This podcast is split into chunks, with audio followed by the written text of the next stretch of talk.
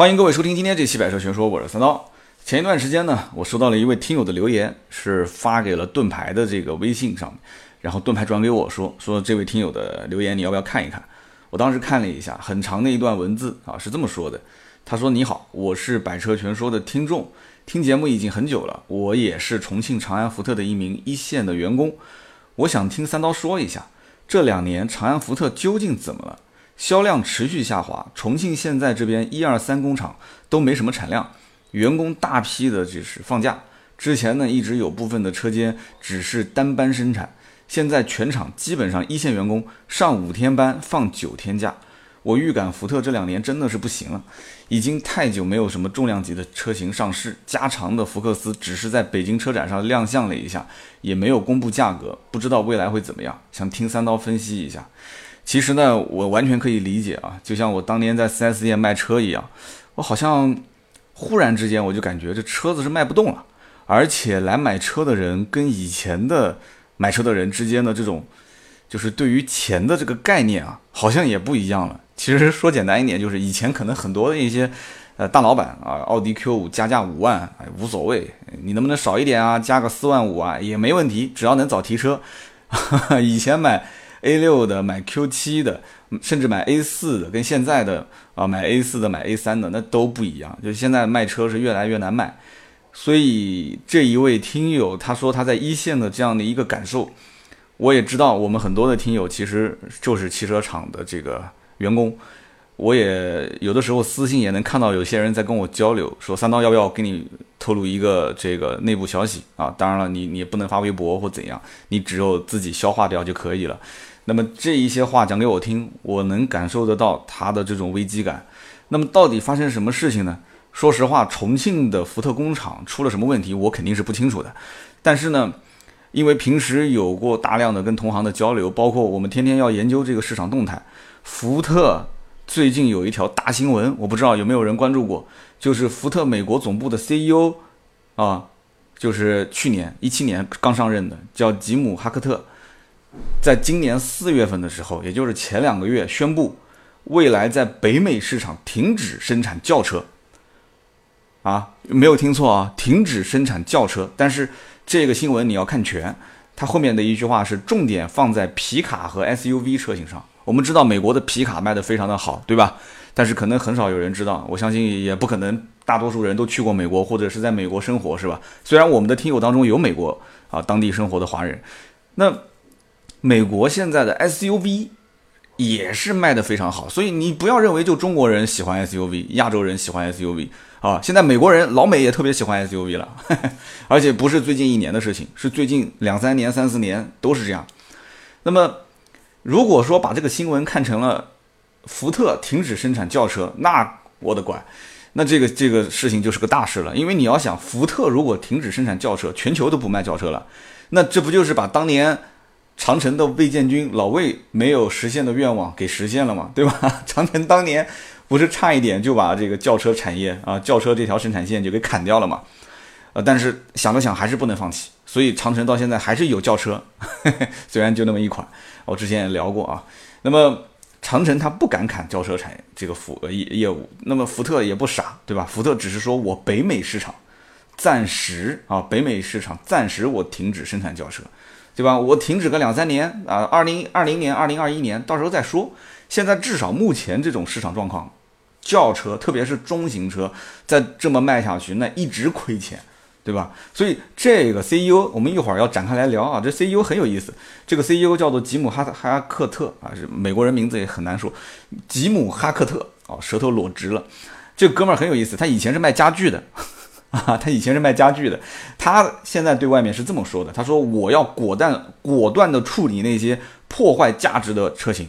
那在他的眼里，什么车型是破坏价值的呢？就比方说轿车啊，比方说那些中型车啊，比方说那些掀背车。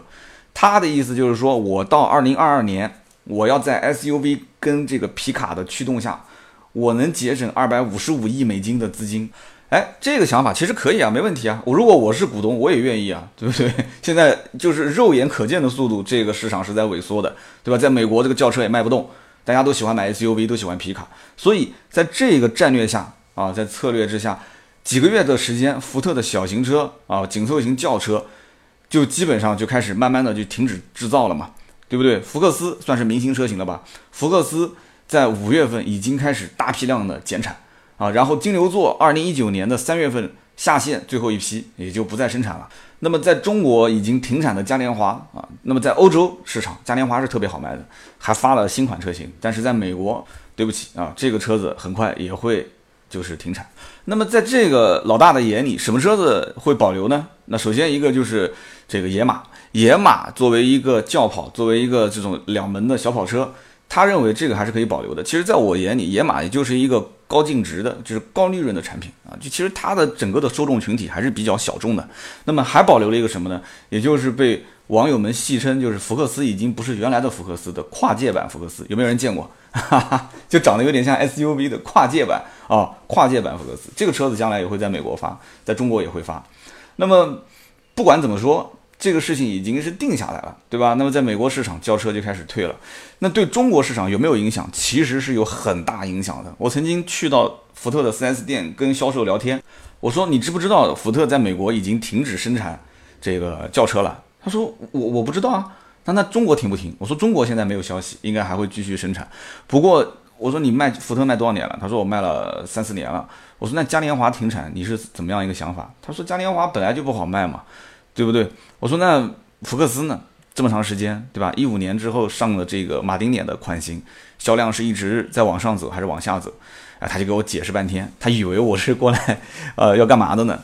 要报什么负面的？其实并不是，我只是跟他聊聊天嘛，所以他有点紧张。因为我认识很多福特的一些在南京的以前的总经理啊，现任的销售总监。但是关键问题，我和他们聊，他们可能会觉得，哎，你是做媒体的，那我跟你聊天还是公对公吧，就是很多事情会相对比较保守。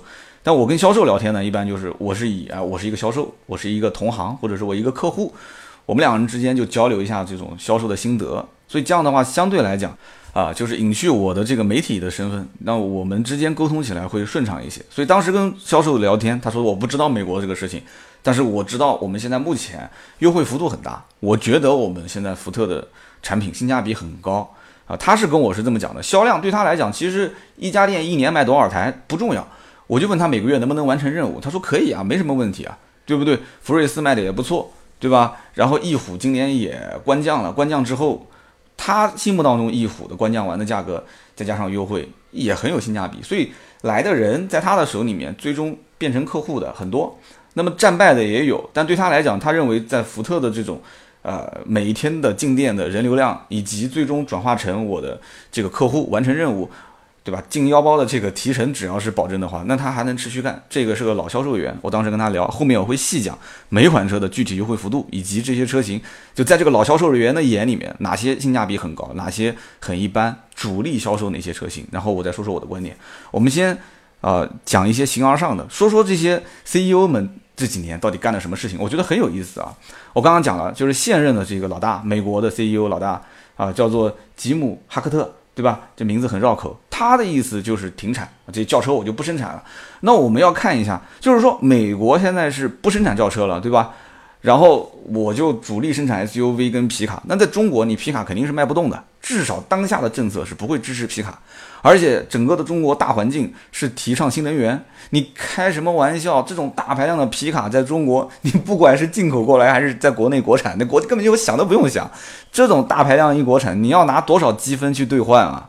啊，虽然讲说福特跟众泰之间也是，对吧？讲起来是合作，但到现在也没有声音，没有图像，对不对？江淮跟大众新生产的那个车都已经下线了，长什么样、叫什么名字都看到了，但是现在这个。众泰跟福特到底是唱的哪一出？很多人也也也不知道，我反正也没看到什么具体的消息。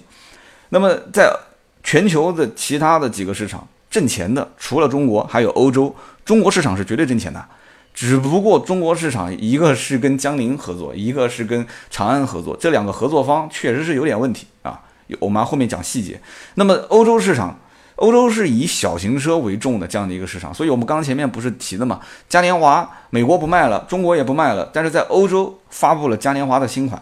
但是欧洲现在的紧凑型车啊，就是从微型车到紧凑型车，包括欧洲也在推新能源，也在推这个共享出行，对吧？网约车，我看到我们有网友不是在英国打到了网约车，还是一辆比亚迪的 E 六嘛，是不是？所以整个市场啊，全球现在各个地方的格局都在变，所以你要想当个 CEO，把整个全球的格局全部摸清楚，再根据不同的市场推行不同的相应的车型，这个还真的是挺难的啊。所以等会儿要说一说这哥们儿的薪资。这个哥们儿拿那么高的薪资也不是白拿的啊！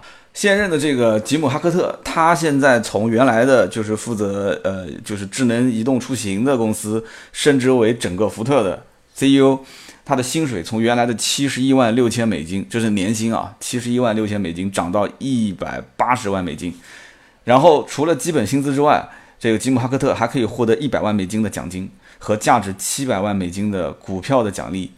那么福特汽车如果说制定的内部目标最终他完成了，哈克特还会再拿到三百六十万美金的绩效奖励。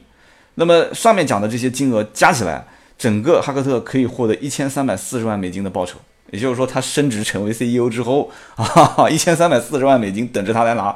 这里面有没有哪一部分是提前兑现的，不好说啊。因为互联网公司，呃，像我们以前创业的时候，要挖一个可能更牛叉的一个大公司的很强悍的人，我想挖过来，那很多的一些报酬，我得提前兑现给他，他才能过来，对吧？就是要眼眼见为实嘛，揣兜里面才为实嘛。所以你看，一千三百四十万美金的报酬，升职。所以这个虽然 CEO 不好当，但是呢，当上了以后。干几年，将来还是可以啊，比较好的去养老的。你要知道，这哥们儿之前不是卖家具的嘛？他卖家具的那家公司叫 Staircase，他当时最后离职前三年的平均报酬是五百八十万美金一年。你想一想，他现在在福特，就是没升 CEO 之前是七十一万六千美金，升完之后是一百八十万美金，然后还有额外的一系列的这么多钱。所以说就不用说了嘛，对吧？这个肯定是要好好干的。但是想好好干就能干好吗？不一定，因为在他之前的。这个 CEO 叫马克菲尔兹啊，马克菲尔兹就是一个背锅侠。这哥们儿也特别有意思，我觉得好像有点跑题了。我一会儿再说这个马克菲尔兹。我们把就是刚刚前面没讲完的，就是美国市场不是轿车不生产了吗？把这件事情先说完，好不好？其实如果有稍微了解一点美国市场最近几年的变化，就明眼人一看就能看得出来，老美现在就是喜欢 SUV，就这么简单，对吧？也可能油价不是很高，也可能老美现在兜里面稍微有点钱了啊，也可能这个审美的变化。啊，也可能各家车厂觉得造 SUV 比造轿车的利润来的更大一些，也可能这个轿车也就那么日系几款车型现在是占据一个主要的位置，就福特在这里面，它可能它就它就抢不到那碗饭，所以这个情况下，那么造 SUV 造皮卡把其他轿车砍掉，这事情我觉得对于股东来讲也说得过去，对于福特来讲也说得过去。唯一现在媒体骂福特说你这个太激进啊，这个做法肯定有几点，无非第一个，福特一个美国的品牌，对吧？美国当地人毕竟路上见到很多还是福特的轿车，是不是？当年金牛座九七年之前在路上跑了那么多，最后是被凯美瑞干掉，对吧？然后雅阁也来干他，之后打的金牛座没有还手之力嘛，对吧？美国的这个蒙迪欧不叫蒙迪欧嘛，叫 Fusion，那么这个 Fusion 车型也是一直下滑，就中型车、中大型车这个市场基本上就讲轿车啊。下滑的非常严重，整个就最近我看了一下一七年的数据，都是百分之十六、十七的下滑。然后整个的这个我们刚刚讲蒙迪欧啊，或者是金牛座啊这些车型，就滑到最后都要停产了，对吧？都是两位数、两位数的滑。那你作为一个 CEO 来讲的话，如果你不做任何的一些措施，你又没钱去投入说研发改进，那这是很成问题的。那么在这一件事情上面，福特显然是比较激进的，但是。你要如果看到日系车的变化，你就会觉得日系的就是两田啊，一个丰田，一个本田，这个两家公司，他的想法跟福特还是不一样的。他们认为不是大家不想买这个中型轿车了，而是大家觉得这个这么多年玩这种没有什么个性的，对吧？追求舒适的中型车已经没什么意思了，应该要换换口味了。所以日系现在开始，你发现没有？不管是本田的雅阁也好，还是丰田的凯美瑞也好，它的造型都非常激进。如果没记错的话，凯美瑞最早的这个上市就应该在美国。当时美国的这个凯美瑞一上来，其实是广受好评的，很多的国外的媒体都说好好好。但是到了中国，包括我在内，我最早一开始看到这个，呃，凯美瑞，我也是觉得，我说这个简直是看不懂啊！我说凯美瑞怎么变成这个样子了？所以。这个车型我可以这么理解吗？它的这个设计原型一开始是亲老美的，也就是说它是分析了老美，它是这么一个审美观啊。那么现在的这个趋势是这样子，甚至于把福特都给搞死了。那么现在的这个趋势是这样子，甚至于把福特都给搞死了。那我现在丰田我也要做变化，我不能再按以前的那种非常中庸的凯美瑞的造型去变了，所以它就变成了现在这种 烫了个头这种感觉啊。但是不管怎么说啊，本田雅阁和凯美瑞全球各地不管在哪个国家口碑都很好，那在美国就更不用说了，是不是？所以这两个车子不管怎么改，它其实担的风险是很小的，而且实际的销量确实也还行啊，没什么太大问题。那么我们回过头来再看中国的市场，其实很容易理解。对吧？中国的中型车市场几乎跟美国差不多，只不过中国有一个大众在这个地方两座山嘛，对吧？一个帕萨特，一个迈腾，这两座山你是基本上越不过去的。然后越完这两座山，发现前面还有三座小山，对吧？雅阁、天籁、凯美瑞。那么雅阁、天籁、凯美瑞的销量一直也是相当不错的。蒙迪欧其实就在这个梯队里面啊，但是怎么说呢？就是 B 级车自主品牌也上不去。你现在想打打这个合资 B 级车市场的？也就是吉利的博瑞相对来讲还比较厉害一点，其他的也没有几个能拿得出手的，所以这个市场环境里面的竞争格局基本就是合资的那几款车。但是呢，这个问题就来了，在 B 级车市场，以前大家都是认为二十五到三十这个区间，或者二十到三十这个区间才是主力的购车人群，但是日系车后来陆陆续续就变成了十五到二十就可以买得到了，对吧？就你看凯美瑞啊，包括雅阁，基本上最低配当时二点零就就很便宜啊，就十六七万、十七八万就买到了裸车啊。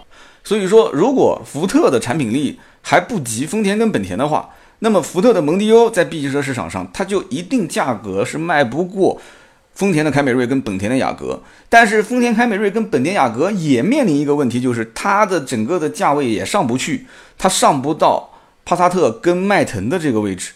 都很着急，一个比一个着急。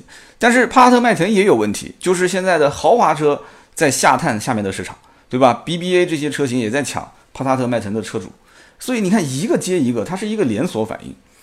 那么因此，在美国那么激进的就把轿车是直接砍掉了。在中国，福特的日子其实也不好过，它的主销车型除了 SUV，那就是三厢的紧凑级的福睿斯。但是肯定福特不愿意满大街跑的是福睿斯啊。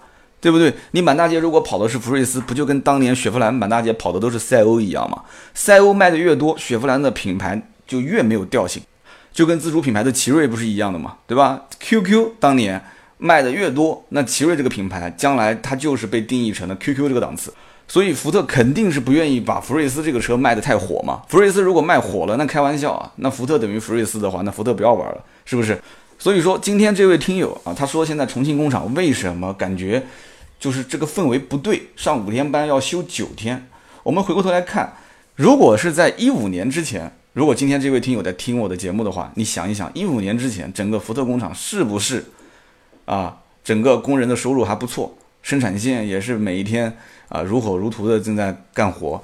一五年之前，福特当时有一个叫幺五幺五计划，也就是说一五年之前推出十五款新产品，直接轰炸整个中国市场。是不是整个重庆的这个生产车间二十万的产能直接提升到一百万的产能？但是是从什么时候开始市场就开始变得不太对头了呢？其实没到一五年，一四年这个市场就已经快不行了。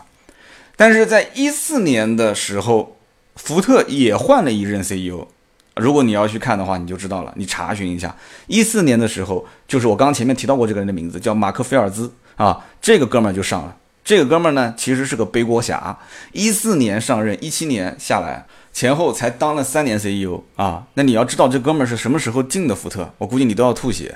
这哥们儿是八九年进的福特啊，八九年进福特，一直熬到二零一四年当 CEO，结果干了三年，其实是被干掉的。二零一七年就直接啊，就反正就是申请退休了嘛。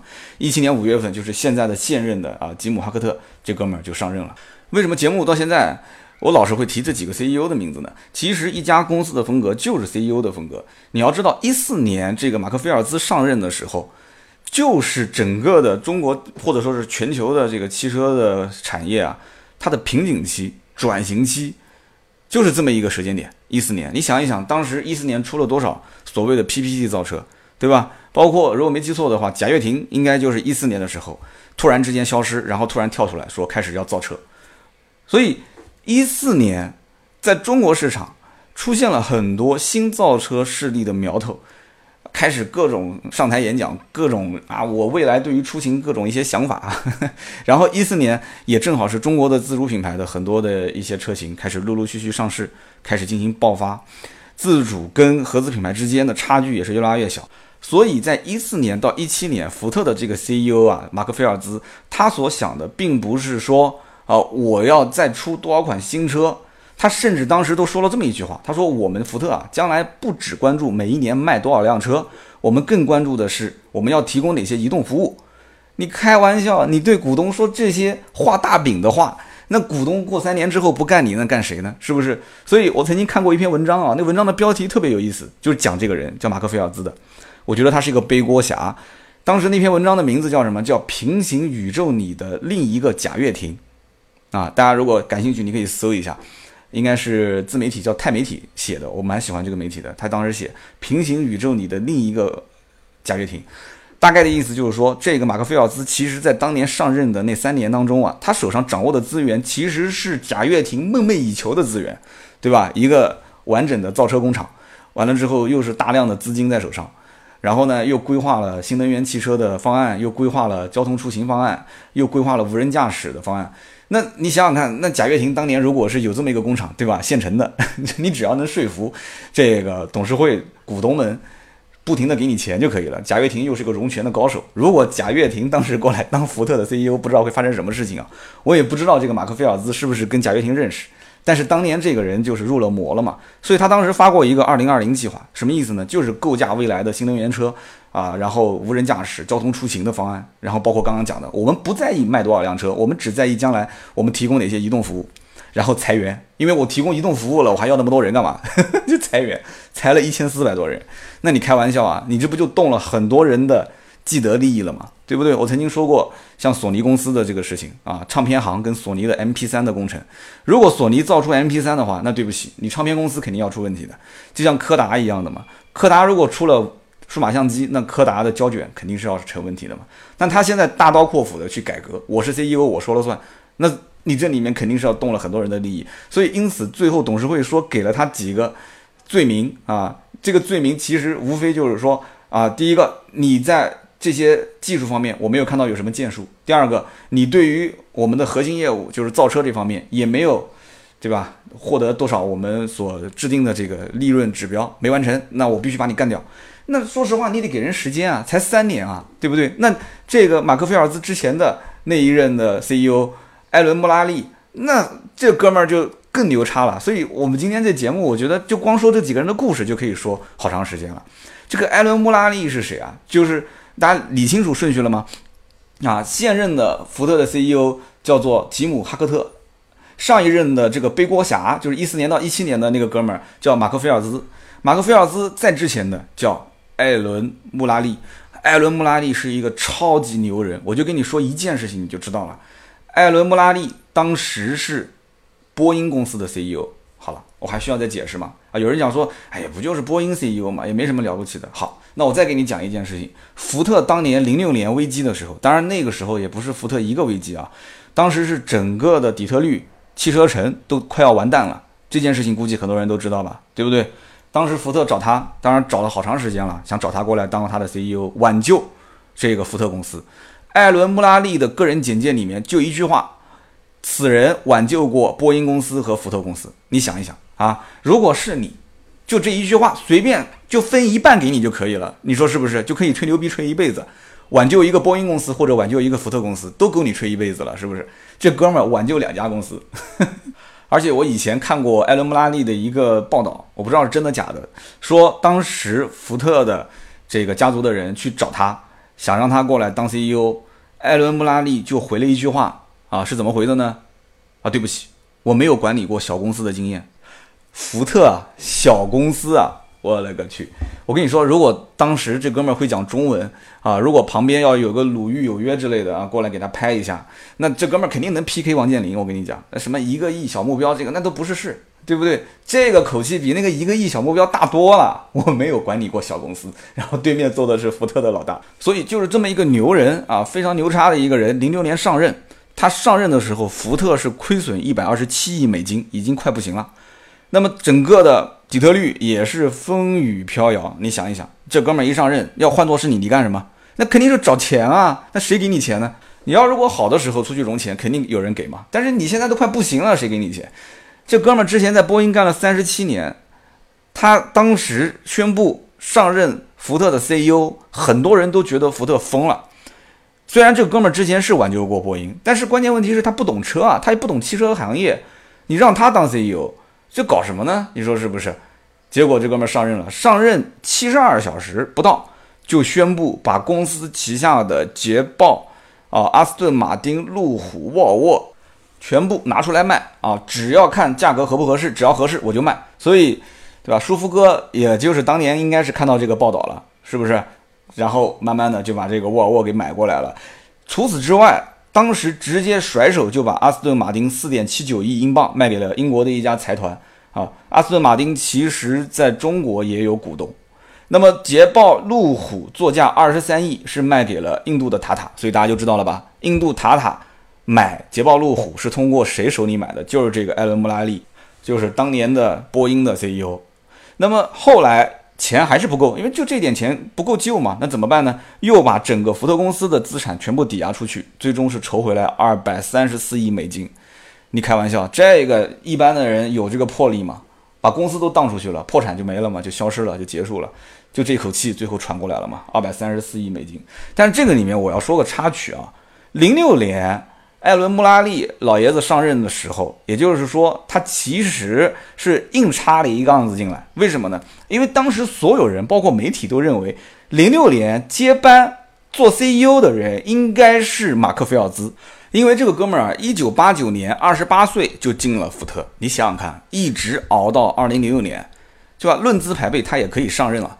但是关键问题是，这一棒子一插，插了几年？二零零六年一直插到二零一四年。不过他走的时候，艾伦·穆拉利还是比较，我不知道是是觉得心里面有亏还是怎么回事啊？是当时清点下一任 CEO 就是他，马克·菲尔兹上了 CEO 我才能走啊，结果就马克·菲尔兹就上了，没三年又就被干掉了，所以他就是背锅侠嘛，我不讲了嘛。一四年的时候，整个市场已经开始出现瓶颈，开始转型了，所以这个时候你看。对吧？前任这个艾伦·穆拉利这个老狐狸啊，对吧？拍拍屁股走了，把这个摊子就给他了。结果这哥们还以为是一个好机会呢，上来之后又是移动出行，又是无人驾驶，就一顿忽悠啊，又开始裁员。但是呢，这些东西都需要很大的资金量，也有很长很长的时间。而且关键问题是，你要让所有的这些股东有信心才行，投资人要有信心。这种传统企业的投资人要的就是每一年实打实的回报啊。对不对？福特要的回报是利润百分之十啊，利润目标百分之十。你想想看，你说贾跃亭就是玩互联网公司、互联网创业企业，他也不可能说是定利润目标啊。互联网企业都是烧钱的，你在这种传统型的行业里面去玩互联网的那一套，对吧？画大饼，然后规划未来这些东西，那完全不切实际啊。所以三年之后，股东熬不住了，就把他干掉了。那反过来讲，这个吉姆·哈克特他就很聪明，上来就直接把这个影响。利润目标的全部砍掉。这哥们儿原先我刚刚不说是卖家具的嘛？他卖家具的时候，据说是被传为转型大师。为什么这么说呢？因为他当时前面不是我说卖家具的嘛？他卖家具的那家公司叫做 Steelcase 啊，这家公司之前是亏损的，也是因为他去了以后扭亏为盈，最后又成为了世界办公家具行业第一。那么这家公司他当时干了什么事情呢？就是说他把办公场所的这种设计理念进行了改造，以前都是小隔间，大家有印象吗？就像那个客服中心，对吧？每一个人在那边打电话，中间一个小隔挡啊，每个人办公都是一间一间隔起来的。那么他把这种办公环境改造成了开放式的办公环境。那么他们这家公司是卖办公家具的啊。那么这个哥们儿改完之后。他的家具就很受欢迎，那么公司也就是产品很畅销了嘛，所以很多人就把它评价为叫做转型大师啊，转型大师，那这不就是互联网的这个公司现在都这样的构造吗？啊，我不知道他哪一年转的型啊，呃，这个互联网公司如果都是这样的构造，是拜这位老大吉姆·哈克特所赐的话，那我觉得那真的是挺可以的。但是我真的不知道这个全世界的互联网公司全部都是这种开放式的办公环境，是这家叫做 Steelcase 吗？这个公司引领的潮流嘛？这家公司的名字是 S T E E L C A S E 啊，S T E E L C A S E。我们听友当中谁是做办公家具的啊？也可以聊一聊啊，这家公司是不是很厉害？那么这个哥们儿出来之后啊，有一个小道消息是什么呢？就我总觉得他，你想从一四年进到福特，到一六年福特成立这个智能移动出行公司，他去做老大，再到一七年他去升任福特的 CEO，这个简直就是坐着火箭在往上升啊！而且你没发现吗？他进福特公司时间这么短，按我讲他没有什么资历啊，他为什么上来直接就能当老大呢？我其实就觉得这哥们儿是被人钦点的、钦定的，一开始进来只是过渡一下啊。你想，移动出行本来就是福特公司未来的一个大的方向，过去，而且那个公司是一六年才成立的，他先过去，一四年进公司，两年过渡一下，然后一六年的时候到这一家福特的子公司移动出行公司当老大，再过渡一下，跳到 CEO 的位置，一七年的时候把之前的这个马克菲尔兹给干掉。那么这背后肯定有人嘛，所以这个小道消息后来我也打听到了啊，什么小道消息呢？大家肯定都爱听啊。据说他跟福特的这个曾孙，就是亨利·福特的曾孙威廉·福特二世关系非常的好，而且传言亨利·福特的二世啊是他的粉丝啊，是他的粉丝。我们有没有汽车厂的？哪个大领导是我的粉丝？我我哪天也能进汽车厂工作一段时间呢？哈 哈啊，那么高的年薪啊，真的比自媒体创业要强多了。所以这么一聊，很多人应该就能听清楚了啊。也就是说，在这个吉姆·哈克特之前的马克·菲尔兹的 CEO 上任的时候，他干的那几件事情，也就是什么车联网、无人驾驶、新能源技术，其实就是一个泛而全的追求。而且要花大量的钱、大量的时间，但是这一任 CEO 啊，吉姆·哈克特上任的时候，他就很明确知道股东要什么东西，把那些不挣钱的、暂时性的先砍掉，先捂起来，完了之后把挣钱的产业放大，把股东的情绪先稳定好，是不是？只不过前面的这个马克菲尔兹他没搞清楚，所以无数的蝴蝶扇动了翅膀，结果留下了一堆烂摊子。但是呢，这是一群人的错，绝对不是他一个人的错。一群人的错，但是让他一个人去背锅，这个其实在中国也很常见嘛。所以这个前任的马克菲尔兹一七年五月份辞职走了啊，然后这个后来的吉姆哈克特上任啊，一个卖家具的当 CEO。所以我们聊那么多，很多人就觉得今天这一期也就是聊了一些故事而已。但是我想讲的是什么？就是整个福特在全球根据不同市场投放不同车型，看似好像是。这个是根据每个地方的人的需求来进行一些变化的，但是在我的心中，我其实觉得福特就是一个非常非常趋利的一家公司。换句话讲，你不要跟他谈啊，不要跟他谈什么未来的理想啊、规划什么东西的，就是福特就只见眼前的东西，能挣钱、能拿到利润，那我就做。而且，其实从我当年在做大众的销售的时候，去接触福特的销售，我也能深深的感觉到这种趋利的。就是每一天想着怎么找客户，怎么挣钱，就是目光就是放在钱这一件事情上面的这种感觉。当时的这个高尔夫，对吧？跟福克斯的两厢，速腾跟福克斯的三厢打的是，真的是如火如荼啊！而且我当时也挺怕这个福特的销售，因为福特当时讲的是狼性文化，一家福特 4S 店二三十个销售员。有人讲那展厅能站得下吗？不需要啊，展厅每一天轮流值班的大概也就十来个吧。那么剩下来二十个销售员干什么呢？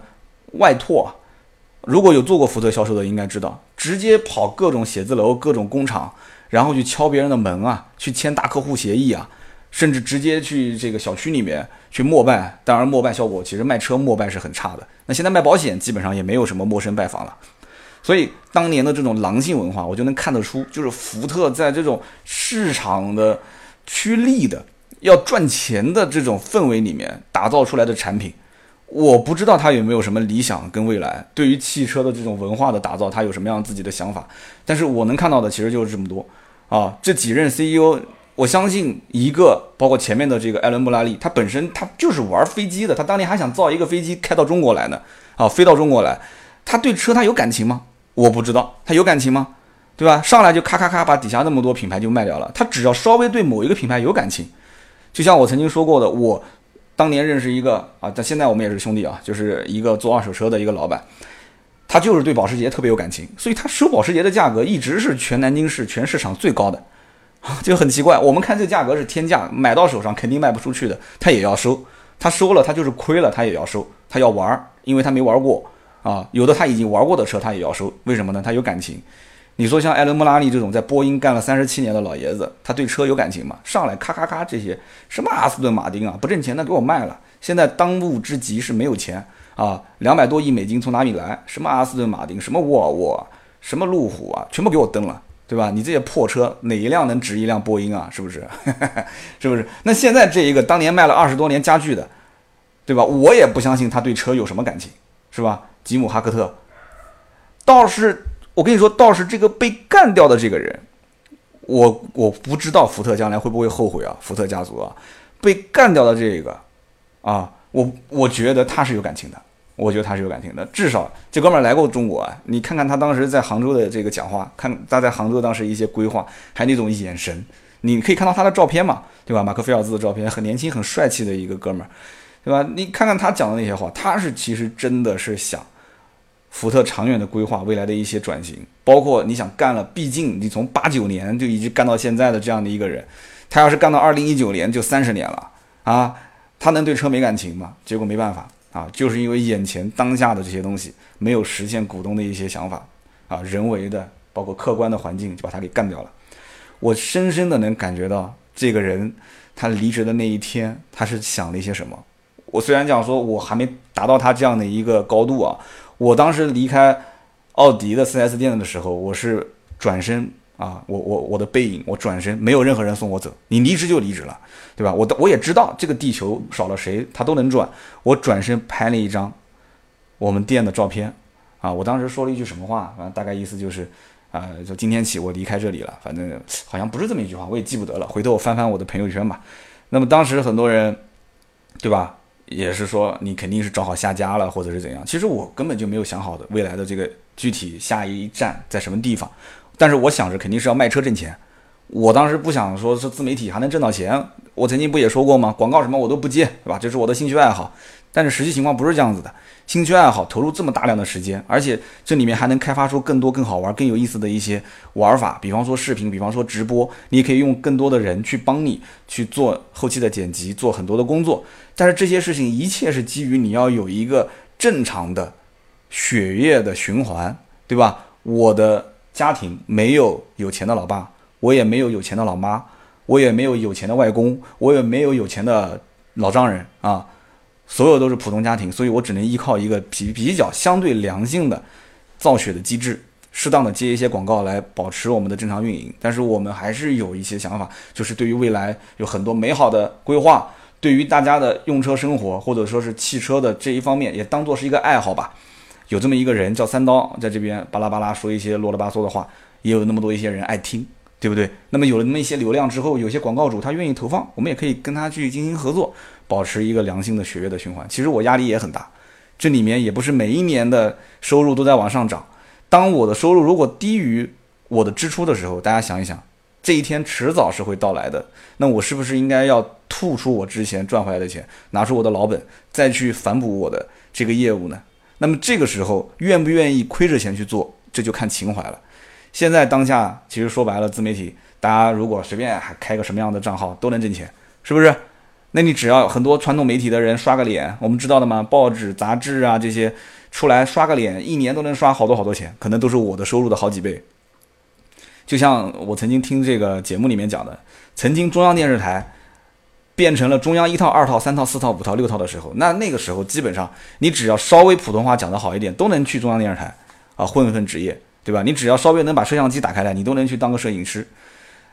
然后呢，以前传统媒体爆发的时候，报纸、杂志那个年代爆发的时候，你只要稍微能写一些语句还是比较通顺的话，你也能到杂志社。但这些话我估计可能要六零后、七零后，要七零后可能才能才能听得懂啊。但虽然我不是七零后。啊，我平时跟他们交流，也有人讲这些事情。那现在自媒体不就是这样嘛，对不对？这可能讲的扯得有点远了。我们今天聊福特，怎么聊那么远去了？其实我为什么刚刚感慨这一番？我觉得这里面啊，很多事情啊，往往做错事情的人，在当下会被很多人称赞，或者说他心里知道这件事情其实是错的，但是呢，我还是觉得做了一定是对于当下来讲，个人能得利，整个的大团队也能得利啊。但是对于长远来讲，它不一定是一件正确的事。但是如果放长远来看，是一件正确的事。我的思维是去做这样的一件事情，但是会被很多人去阻止，很多的股东会有意见。我会用一个画大饼的形式继续去维持我的这个梦想，我的这个规划。那这个就看个人实力了。我说实话，我也不是一个好的职业经理人。好的职业经理人其实就像太监一样，你要揣摩主子的意思而且你不但是要伺候的好，你还得正儿八经的拿出一些东西给到他，对不对？你要拿出一些正儿八经的利润出来，因为你不可能当一辈子职业经理人，至少在你当的职业经理人的这几十年或者几年当中，你把这个业绩做上来，后面的烂摊子谁接那是别人的事情，这就是职业经理人的思维。所以马克菲尔兹可能真的是把这个福特当成自己家的企业了，想的比较远啊，结果就被干掉了，太心酸了啊，真的是太心酸了，真的。我今年福特的话题应该最近两次，一次是聊野马，对吧？今年的一百一十三期，那么还有一次，呃，我记不得哪一期了，一百零几期吧，当时是聊去江西玩，然后开了一个我们家亲戚的福瑞斯。我在聊福瑞斯那一期，其实对他评价还是挺高的。小车开起来很扎实啊，操控啊，包括整个车子的这种内饰啊、做工啊、用料啊，包括整个车给我的感受，它这个十来万花出去还是值的。而且我跟作为车主的我的亲戚来讲，我跟他沟通，他也觉得我十来万买这个车也是挺靠谱的。一个靠谱的福睿斯和一个不靠谱的野马。当然了，我这么说野马可能有野马车主不开心了啊。我再说一句，野马其实对于在中国想花三十万。上下开一辆跑车，或者说是凹造型的跑车，这一类人还真的没什么可选的。就是这一个车型，你想一想，你三十来万，你想开一个两门的啊，还是一个跑车造型，开出去感觉外形上看像个大几十万甚至上百万的跑车，那福特这个野马是可以满足你的。只不过因为福特的这种野马，它在很多人心中有肌肉车的情怀。这个情怀虽然在中国也很少有人有，至少在媒体的嘴巴当中，他知道野马其实它是代表着肌肉车的文化。结果一个被阉割的二点三 T 的野马，这这这就很多人觉得就没意思了嘛。但真的有意思还是没意思，不是记者说了算啊，不是这些什么汽车媒体说了算，是消费者说了算。所以现在平行进口的野马三十万都不到，就普通版本啊。如果是性能版的话，那大概在三十四万左右，三十三万多平行进口。所以这个价格能满足不少人，对吧？装那个什么的这样的一个心态。所以一个不靠谱的野马和一个靠谱的福睿斯，这两个我觉得是可以作为福特的当下的一个缩影，一个非常典型的两款车型。那么福特的 SUV 在国内今年年初刚开始把这个锐界啊这些车型的价格调了，包括之前的福特的翼虎的官方价格也是进行了下调，而且调的还蛮多的。那么对于终端来讲，销量也会有一个反弹。可是这件事情，我觉得做晚了，肯定是做晚了。而且这里面包括这一个福克斯北京车展上市亮相啊，没有公布价格。福特工厂的人给我发这个信息，对吧？说我们为什么总是停产？为什么上五天休九天？感觉生产线都都没什么都没什么劲了，就感觉好像市场就快不行了。那我就想反过来问他了，那你的新福克斯去哪里了呢？对不对？你赶紧上啊！不是说要上八 AT 吗？你八 AT 加福克斯现在这个造型，我看过啊，我在北京车展，外形啊、内饰我都看了，虽然还是有一点坐在里面就有一点这个熟悉的配方、熟悉的味道，但是整个车的外形还是挺唬人的。我觉得上市之后，年轻人还是挺喜欢的，就精神了很多。特别是两厢版，虽然两厢没有三厢卖的好，但即使是三厢版也还不错，也很精神。所以这就是一个问题啊，那车呢？赶紧上啊！等什么呢？再等的话，黄花菜都凉了。福特拿得出手的、能跑量的，不就这么几个车吗？其实我估计很多人都没弄清楚，到底福克斯跟福睿斯之间到底多大差别。我一开始也没太搞懂，我觉得福睿斯跟福克斯不就是互相打架的车型吗？后来跟销售聊，销售说啊，其实呢，福克斯更偏操控啊，它是后面后悬是独立悬挂，然后呢，车型可能老一点，但是呢，有些人就是针对于福克斯这么老的品牌，对吧？保养维修也更方便。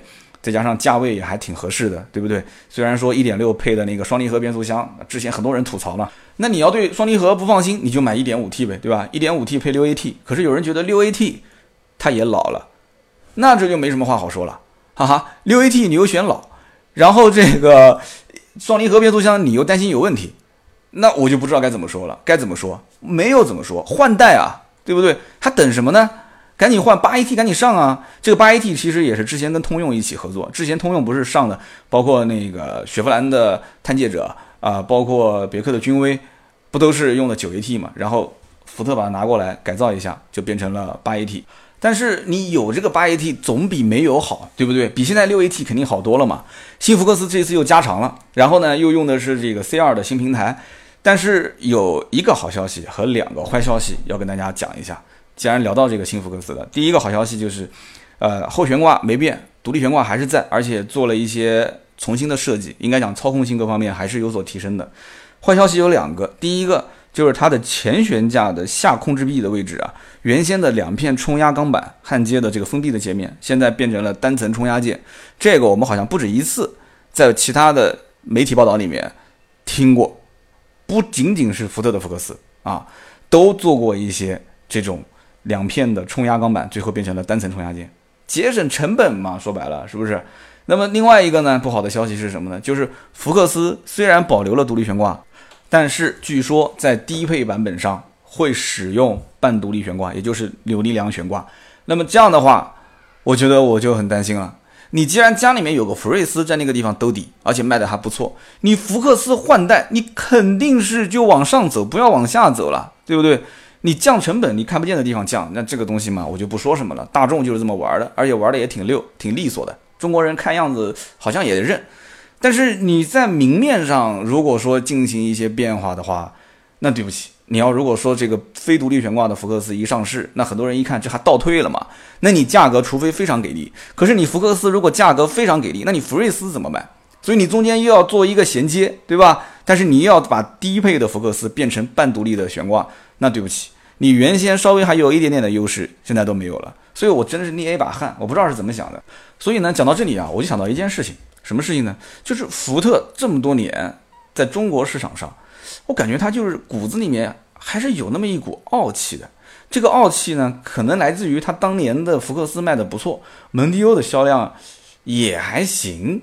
对吧？SUV 啊，这个翼虎啊卖的不错，然后翼博啊，然后锐界上市之后大七座，好像是不是有点飘了？是不是有点飘了？可是你要看中国市场，从九九年到二零一一年，中国市场从两百万辆到一千八百五十万辆，到到现在，对吧？一年要卖出去将近三千万辆车，对吧？两千八九百万，福特其实进入中国市场不算晚啊。对不对？福特跟通用是同一年进入中国市场的，是九七年，八四年进入中国的德国大众比它还要晚了七年时间。但是，就算是比大众还要晚进来的，就是日本的丰田、本田、日产。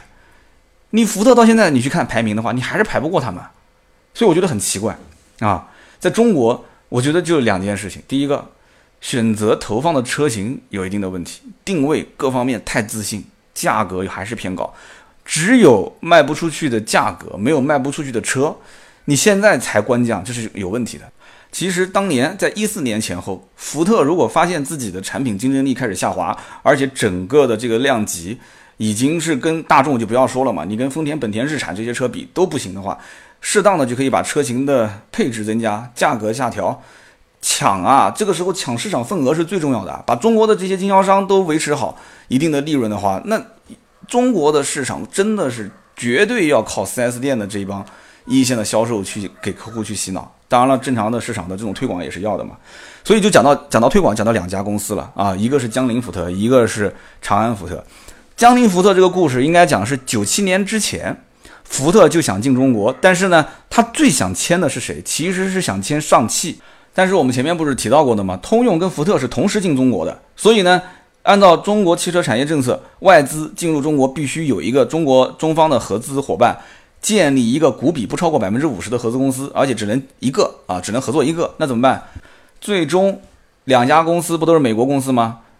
美国的通用十六亿美金，超出福特一亿美金的优势，和上汽签了这个上汽通用，那个时候叫上海通用汽车。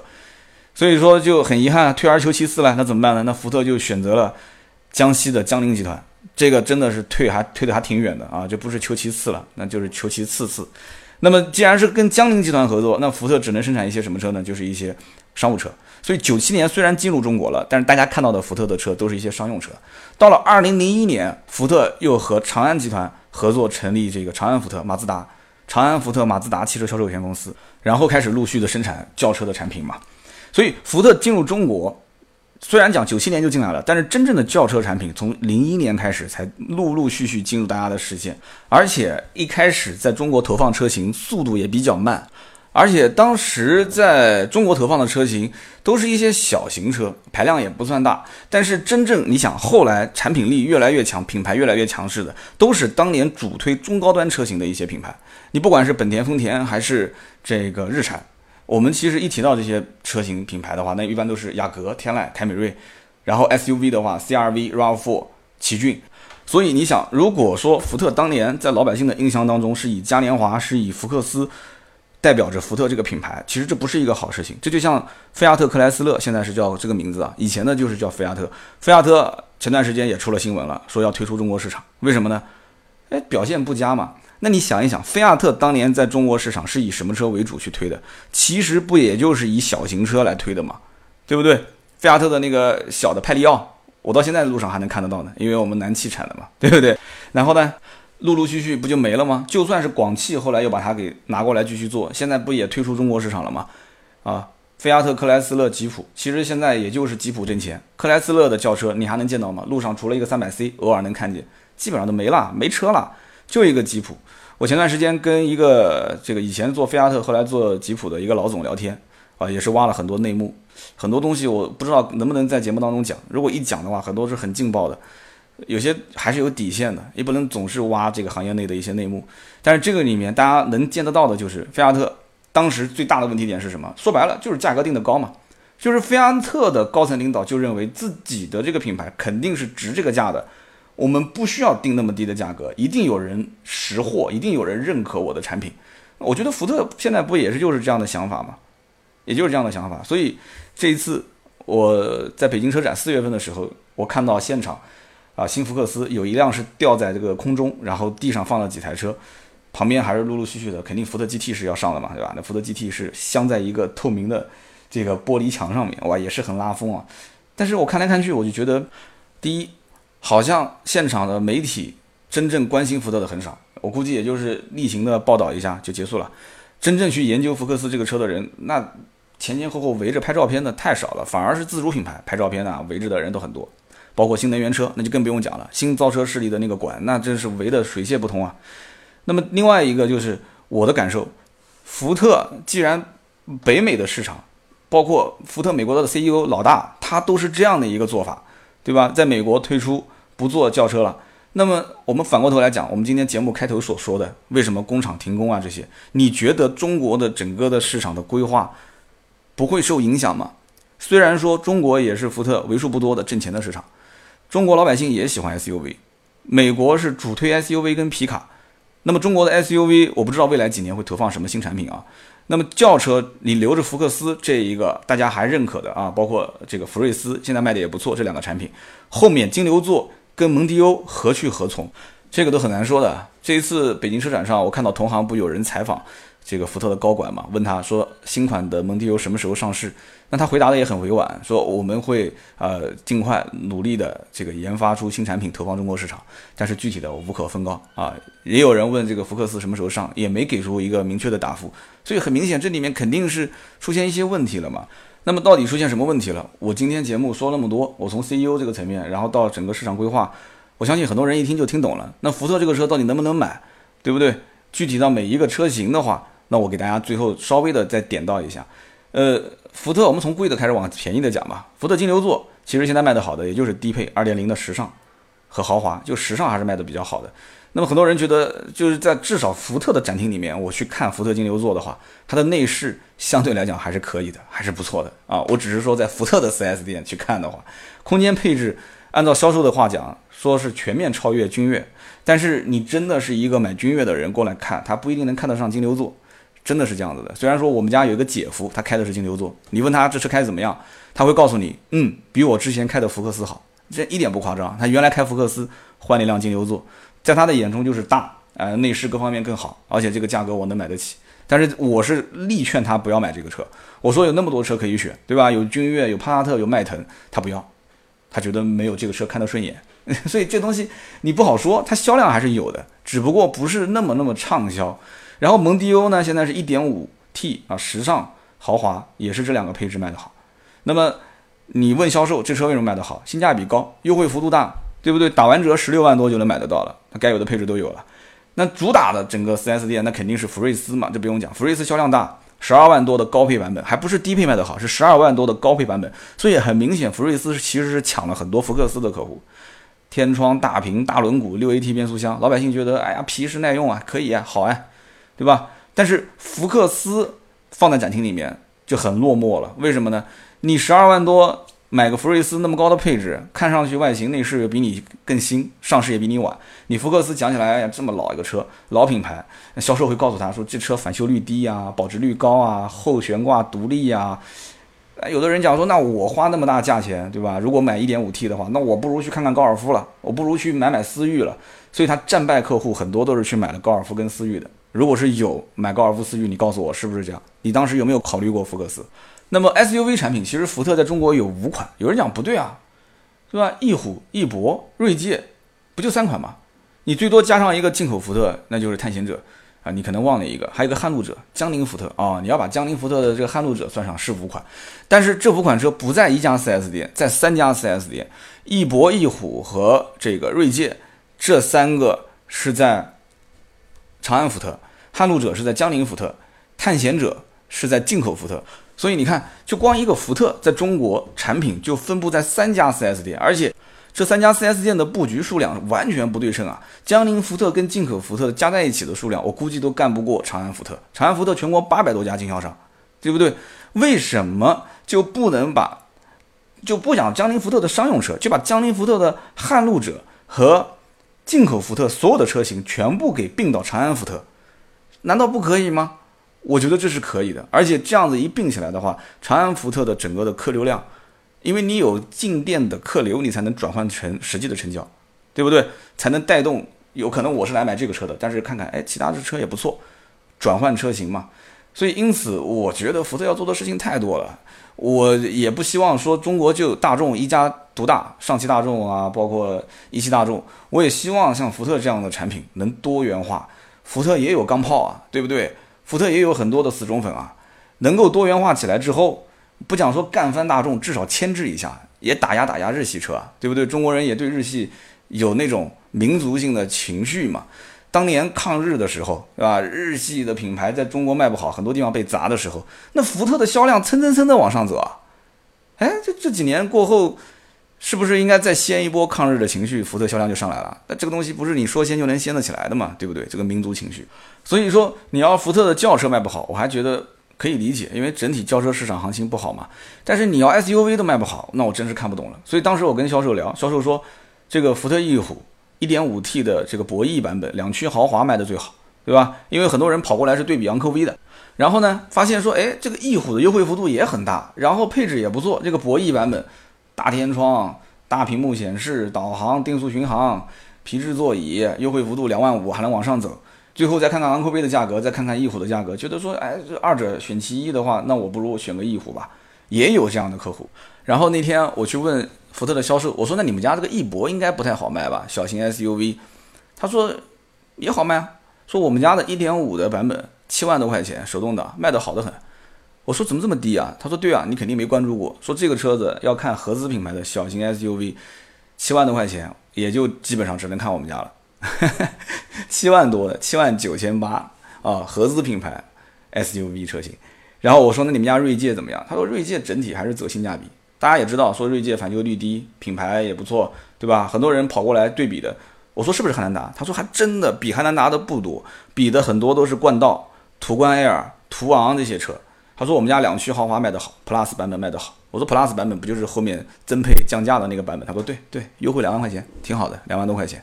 所以因此。对于一个福特的销售来讲的话，它没有什么压力，因为为什么呢？整体的降幅比较大，但是福特经销商其实是挺那个的，就是因为都在那么大幅度的优惠，他能挣什么钱？售后带动销售的利润嘛。不管怎么讲啊，我们今天聊那么多关于福特的话题，快一个小时了，是说白了，福特就是卖的一个老百姓开的车，就是就是集中在老百姓家用的这种十到二十万这个区间里面，不管是 SUV 也好，还是。普通的轿车也好，就十到二十万这个区间，你就把十到二十万这个区间老百姓他想要什么东西，你帮他理清楚了、理顺了，对吧？给他一些归属感。老百姓要买这个级别的车，无非就是什么毛病要少。另外一个就是，我希望他不要让我感觉买了一个淘汰的产品，没有跟得上这个时代的步伐。我十几二十万都花了，我肯定希望用的是新技术啊，我肯定希望是新造型啊，我肯定希望开出去，对吧？隔壁老王老张他竖大拇指，哎呦，给我买了一个新款嘛。我要买个福克斯回去，哎呀，福克斯啊，我们小区里面好多辆了，哎，那谁谁谁不是两年前开的就是福克斯嘛，那就没意思了，是不是？所以这个要把这一点意思搞得没意思了，那真是没意思了。所以今天我们聊那么多啊，关于福特的话题，希望大家喜欢，也希望大家呢跟我多多互动，说出你的观点。今天真的这个福特的话题聊得比较长啊，但是我不知道满不满意啊？可能有些人觉得你没有去很详细的展开每一款车型，但是我觉得讲那些故事更有意思，只是我的个人看法而已。我希望听听大家的意见啊，欢迎给我的节目留言。以上就是今天关于福特的这个困局的一些思考。好的，我们接下来讲一讲上一期节目的互动留言。上期节目呢，我们聊的是大众朗逸啊，虽然也有会有一些不同的声音，比方说有人讲说，啊，你这个是有点黑速腾了，因为速腾没有那么差。你要是真的看过速腾车的话，你肯定会觉得速腾车还是不错的，对吧？但是呢，整体来讲，我对于速腾的印象就是价高。你说内饰有什么搪塑材质，然后做工各方面，明眼人一看就比朗逸要好，这些都不重要，重要的是什么？就是贵。速腾就是贵，虽然说终端优惠幅度也不错，但是。我相信啊，因为我是跟他们店的销售总监在聊，上汽大众销售总监在那个店干了比我时间还长啊。我是零，就是在单店的时间比我长。我是零六年入行，一四年离开。你想，那哥们儿从零七年入行，在那家店干，一直干到现在，那他的分析不会错。他说我们店来的人基本都是，就是朗逸的客户跟速腾客户二选一，很多都是被我们签掉的，都是签朗逸。所以因此。真的卖大众的销售顾问啊，真的不要太自信，不要太自信啊！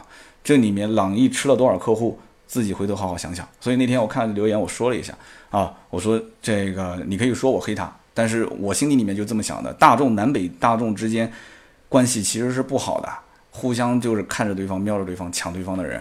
这里面产品出来讲起来是打的对标的，比方说威朗，但是速腾是它的其实最直接竞争对手啊。哈，所以这个我把上一期节目再补充一下，因为我看到有一汽大众的销售，呃，说了说他刀哥你你你你这虽然这是比较开玩笑的形式讲，你你这是黑我们速腾，但是我还要说一句啊，就速腾其实你说好不好啊，其实也还行，对于至少对大众有信仰的人来说，十五六万这个预算如果比较充足的话，上个一点四 T 可以了，但是一点六真的很多客户是导向了这个朗逸。好，我们看一看上期第一位听友叫什么名字？他叫我有多爱你，时光他知道。哎呦，这名字取的不错不错啊！他是这么说的：他说，奥迪研究车灯，丰田研究汽车，本田研究发动机，奔驰研究豪华和舒适，宝马研究操控，沃尔沃研究安全，众泰研究其他车厂，大众研究中国人，五菱研究怎么拉货，比亚迪研究电池，路虎研究费油，幻速研究七座，吉利研究性价比，马自达研究技术。这年头没一点技术是活不下来了，不知道我说的对不对？然后我看到后面还有人回复啊，有人说这个丰田研究世界，大众研究中国，马自达研究汽车，不应该是这么说的吗？然后还有人讲乐视是研究讲故事，然后有人说 4S 店研究怎么忽悠客户，然后有人说三刀研究怎么把车卖出去啊，然后我的回复是还是网友研究的透彻，网友研究透彻，这当时个段子啊，真的讲的挺有意思的。不过呢，这个只能当是一个段子来听。其实现在各家品牌对于传统燃油车都在思考未来的出路。你比方说，你说宝马的操控好，的确啊，宝马是操控好。但是你看到最近盾牌写的那篇文章了吗？宝马真正的销售来客户一般是不会强调自己家的操控的。也就是说，操控这个基因，你既然认可宝马，你其实也就认了。哦，我不用再给你各方面去炫，万一炫不好还搞砸了，你说是不是？万一一个漂移没漂好，车子失控，那搞砸了嘛，那就不好了，对吧？就宝马的客户反而他会去追求说，哎，在保留操控的基础上，能不能舒适一点啊？对不对？那奔驰的车主那就反过来嘛，对吧？奔驰在豪华舒适的基础上，你能不能再带点操控啊？就人现在这个欲望是贪婪的嘛，对不对？总归是什么都想要，什么都想有。大众嘛，就是。各方面都沾一点，反正都不吃亏，没有明显的优点，没有明显的缺点。但是这条路是不是能一直走下去，这个不好说。所以就看到了另外一条留言，这个留言我觉得感触挺深的。他叫邪恶的小调，他说我这个月提了阿特兹，我期间去看过大众的 CC，我也去试驾了。就是这个 CC 呢，无框车门，屁股也很吸引人，而且各方面操控性能我也都很满意。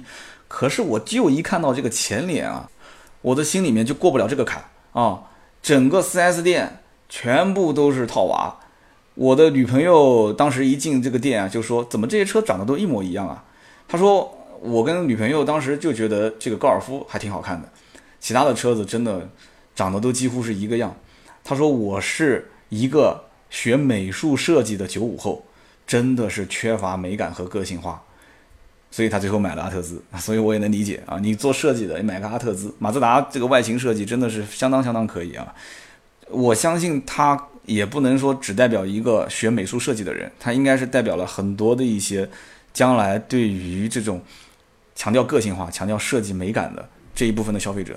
所以汽车厂不管是做燃油车也好，还是以后是做新能源，这个设计简直是太重要了。本身它就是一个消费品。如果说它将来还能进到我们家的私家车库的话，我讲的意思就是，如果将来没有什么私家车了，大家都是以共享出行，那你全部都是大众这种风格无所谓啊。但是只要有一辆车进到我的私人车库，人是有情感的，啊，如果大家都很理性的话，那历史不要前进了，对不对？人人都很理性，还要去写什么历史呢？历史不就是各种英雄豪杰，对吧？就是感性的突然之间的举措，结果就改变了嘛。冲发一贯为红颜，多好，对不对？这种气魄，很多历史不都是因为一个女人而改变吗？所以说啊，什么叫做美？每个人心目中真的是不一样的。如果人人的审美观都一样，那就完蛋了，那找媳妇儿都困难了。大家都觉得就是这个女孩好看，人人都想娶她回家，那就打起来了啊。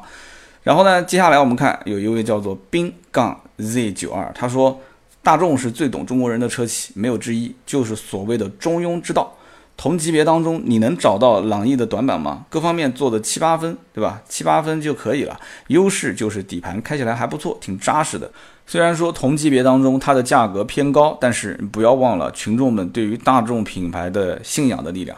这一段呢，我觉得也说出很多人的心声了啊。其实我看到有其他的朋友留言，就是大概意思是说。你不管怎么劝他，反正他最终就两种车型选。第一个，要不我就买大众；第二个，要不我就看看日系车。